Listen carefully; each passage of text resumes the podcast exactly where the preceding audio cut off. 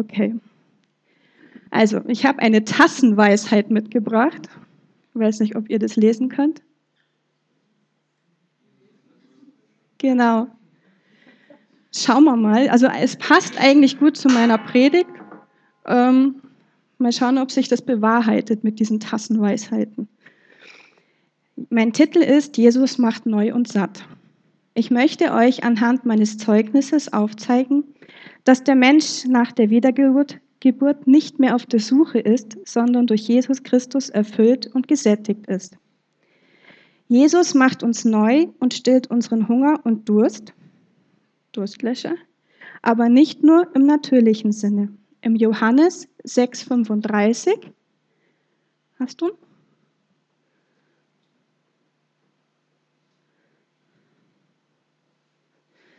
Jesus aber sprach zu ihnen, ich bin das Brot des Lebens. Wer zu mir kommt, den wird nicht hungern, und wer an mich glaubt, den wird niemals dürsten. Hier spricht Jesus in der Bibel kurz nach der Speisung der 5000, dass er das Brot, dass es das wahre, das Brot und das wahre Brot aus dem Himmel gibt. Er, Jesus, ist das wahre Brot, das Gott auf die Erde gesandt hat, um der Welt Leben zu geben. Ein weiterer Bibelvers lautet 1. Johannes 4,9. Perfekt. Darin ist die Liebe Gottes zu uns geoffenbart worden, dass Gott seinen eingeborenen Sohn in die Welt gesandt hat, damit wir durch ihn leben sollen. Warum muss man uns ein Leben geben? Wir leben doch schon oder etwa nicht? Bevor wir Jesus annehmen und an ihn glauben, existieren wir nur. Wir leben noch nicht. Erst durch die Lebensübergabe an Jesus bringen wir, beginnen wir wirklich zu leben. Wie in der Werbung eines schwedischen Möbelhauses, wohnst du noch oder lebst du schon? Existierst du noch oder lebst du schon? Aber wie merkt man denn, ob man nur existiert oder schon lebt? Das möchte ich heute erzählen. Vielleicht entdeckt sich jemand in meiner Geschichte, meinem Zeugnis wieder. Ich hatte, bevor ich Jesus kennenlernen durfte, mit Depressionen, Menschenangst und Angststörungen zu kämpfen. Meine Existenz fand genau betrachtet nur auf dem Sofa statt. Mein Tagesrhythmus war aufstehen, Kind in den Kindergarten bringen, tut mir leid, Sarah, aufs Sofa liegen und warten, bis ich das Kind wieder abholen durfte, Kind abholen, wieder aufs Sofa. Es ging einfach nicht mehr. Ich hatte keine Kraft. Zwei Reha-Maßnahmen, Therapien, Psychopharmaka, Bachblüten. Es hat auf lange Sicht nichts geholfen. Irgendwie hatte ich mich damals einfach aufgegeben. Meine Menschenfurcht war so groß, dass ich meine Tochter täglich im Kindergarten entschuldigt habe, weil ich bestimmten Personen nicht begegnen wollte. Das ging mehrere Wochen so, bis ich entschloss, es geht nicht so weiter. Sogar das Einkaufen hat alleine nicht funktioniert. Mein Mann musste entweder alleine einkaufen gehen oder mich mit oder ich mit ihm zusammen. Ich konnte den Laden alleine nicht betreten. Nachts hatte ich Albträume, dass meinen Lieben die schrecklichsten Dinge passieren würden. Diese Träume waren sehr realistisch. Oftmals bin ich nachts aufgeschreckt und konnte nicht mehr einschlafen. Irgendwie haben wir es als Familie durchgehalten, aber gelebt haben wir nicht. Von einem Termin zum anderen, dann das Sofa und viel Schlafen. Ich war nur müde. Ich hatte keine Kraft für irgendwas. Aber ich war ständig auf der Suche nach etwas, was helfen könnte. Horoskope lesen, Heilsteine auflegen, Tarotkarten legen, pendeln und noch vieles mehr, aber nichts hat mich aus dieser Existenz befreien können. Ich kannte Gott und den Bibelvers Jesaja 40, 31 nicht. Aber die auf den Herrn harren, kriegen neue Kraft, dass sie auffahren mit Flügeln wie Adler, dass sie laufen und nicht matt werden, dass sie wandeln und nicht müde werden. Oder 2. Timotheus 1,7. Denn Gott hat uns nicht einen Geist der Furchtsamen gegeben, sondern der Kraft und der Liebe und der Besonnenheit. In diesen Bibelstellen sieht man deutlich, was mir damals gefehlt hat. Ich habe nicht auf den Herrn geharrt. Ich war sogar gegen Gott. Hätte ich damals bereits gekannt, ihn gekannt und ihm vertraut, wäre mein Leben und das Leben meiner Familie anders verlaufen. Das kann ich jetzt mit Sicherheit sagen. Als kurzer Zwischenpunkt sei nun erwähnt, wenn du Probleme in deiner Existenz oder in deinem Leben hast, ja, Christen haben auch Probleme, dann nehme Jesus an. Falls du es noch nicht getan hast, es wird alles verändern. Falls du bereits Christ bist, baue wieder deine Beziehung zu Gott auf. Manche fragen jetzt vielleicht, wie man zu Gott eine Beziehung aufbauen kann. In der Bibel lesen, es ist Gottes Wort. Er liebt es, wenn du sein Wort in dich aufnimmst. Beten, indem du Gott dankst und ihm deine Probleme anvertraust. Lobpreis hören und mitsingen. Lobpreis öffnet dir eine Tür zu einem Raum, in dem du mit Gott reden kannst. Dort seid ihr ungestört. Leider kannte ich Gott damals noch nicht. Aber dann bekamen wir den entscheidenden Denkanstoß. Unsere Tochter war auch in einer Therapie und diese Therapeutin meinte, sie solle zu einer Pfadfindergruppe gehen. Das würde ihr gut tun. Es hat nicht nur ihr gut getan, so viel vorweg.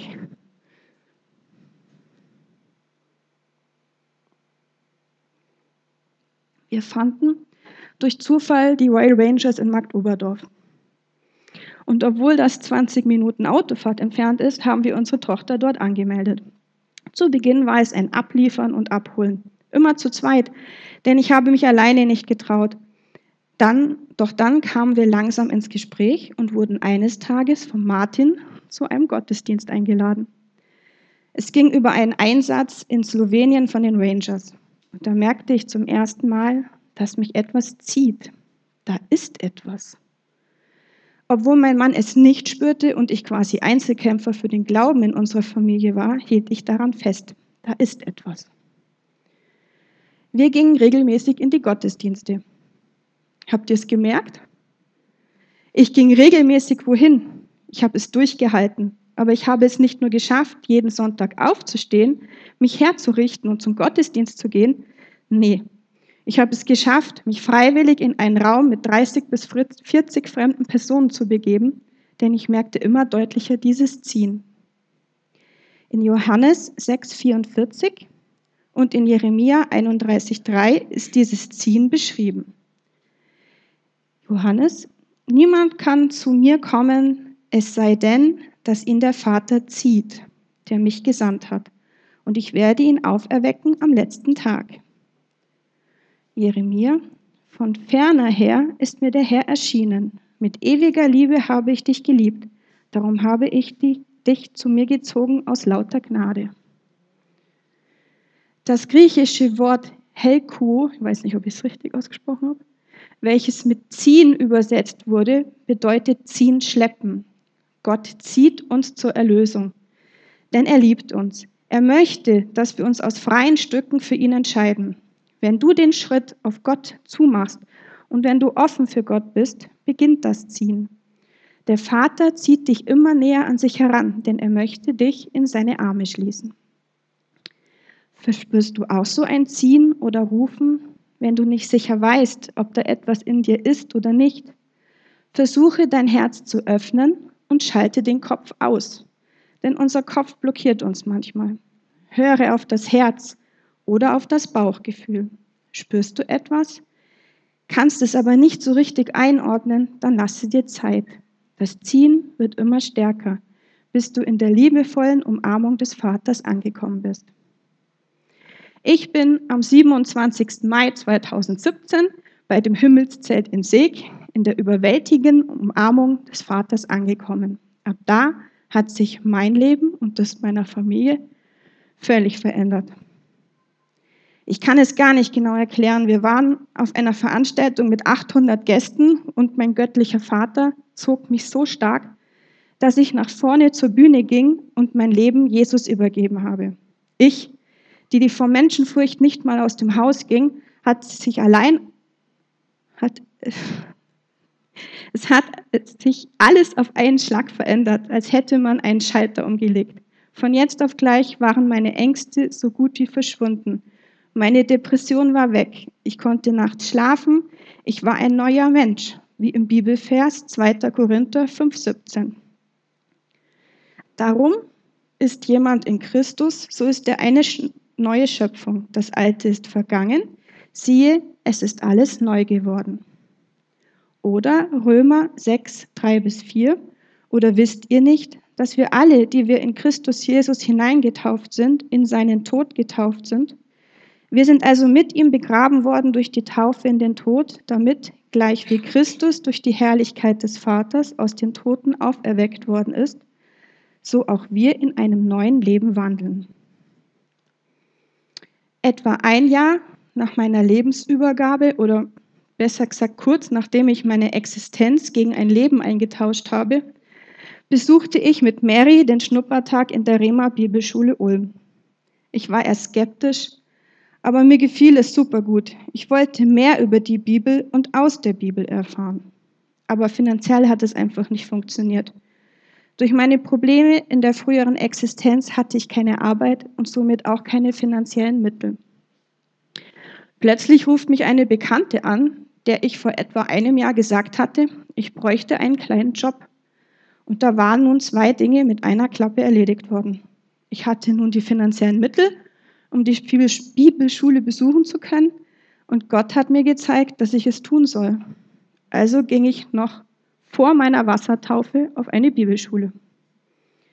In Lukas 12, 29 bis 30 steht, und ihr sollt auch nicht danach trachten, was ihr essen oder was ihr trinken sollt, und beunruhigt euch nicht, denn nach all diesen trachten die Heidenvölker der Welt.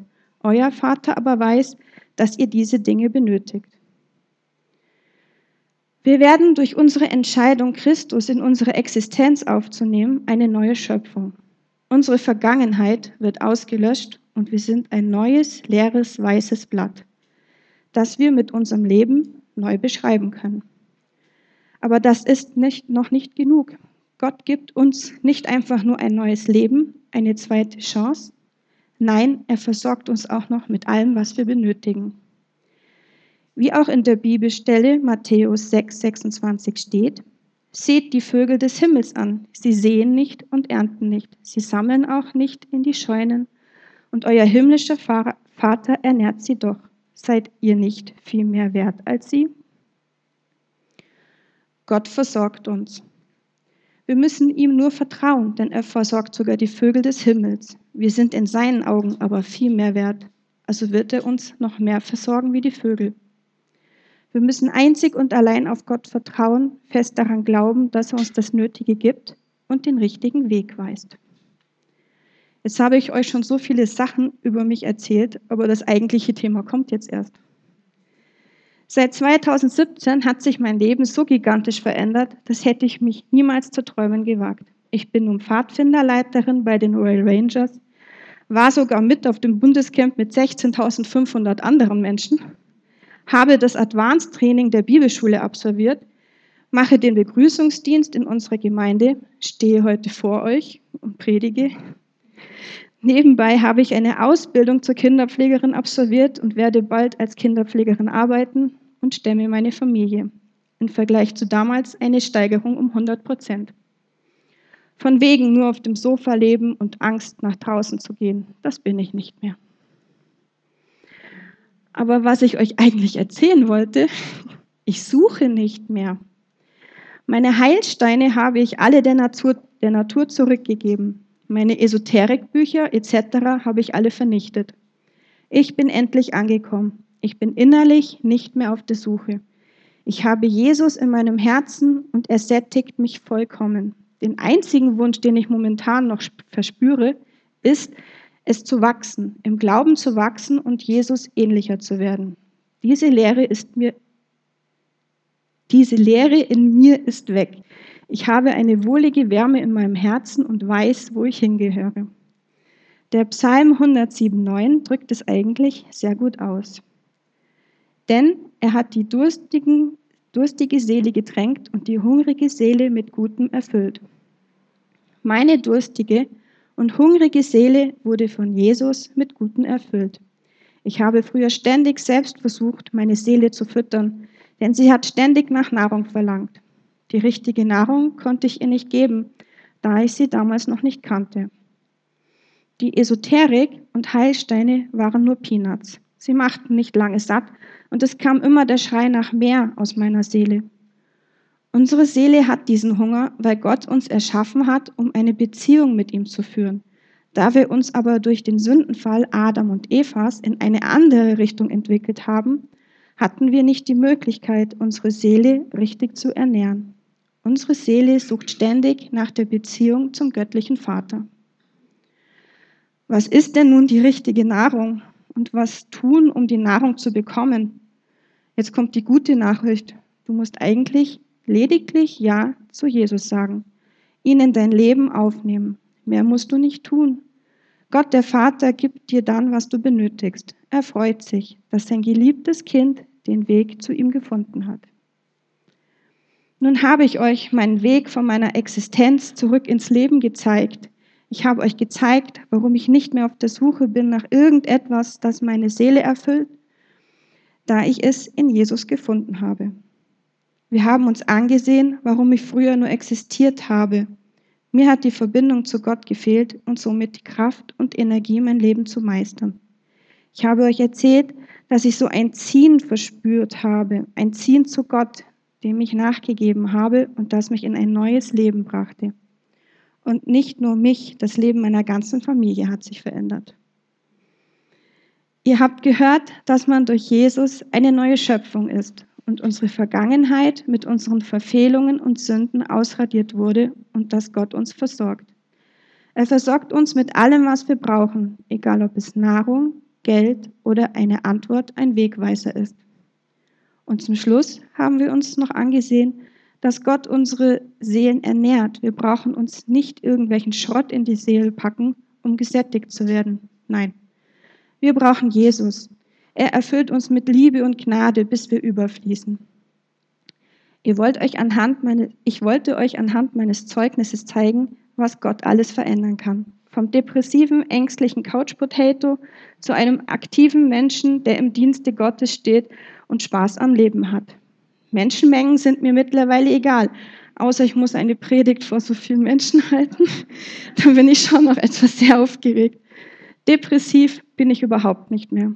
Nun habe ich euch mein kleines Wunder erzählt. Vielleicht verspürt jemand auch so ein Ziehen oder möchte, dass wir für ihn beten. Wir bieten gleich im Anschluss Möglichkeiten zum Gebet an.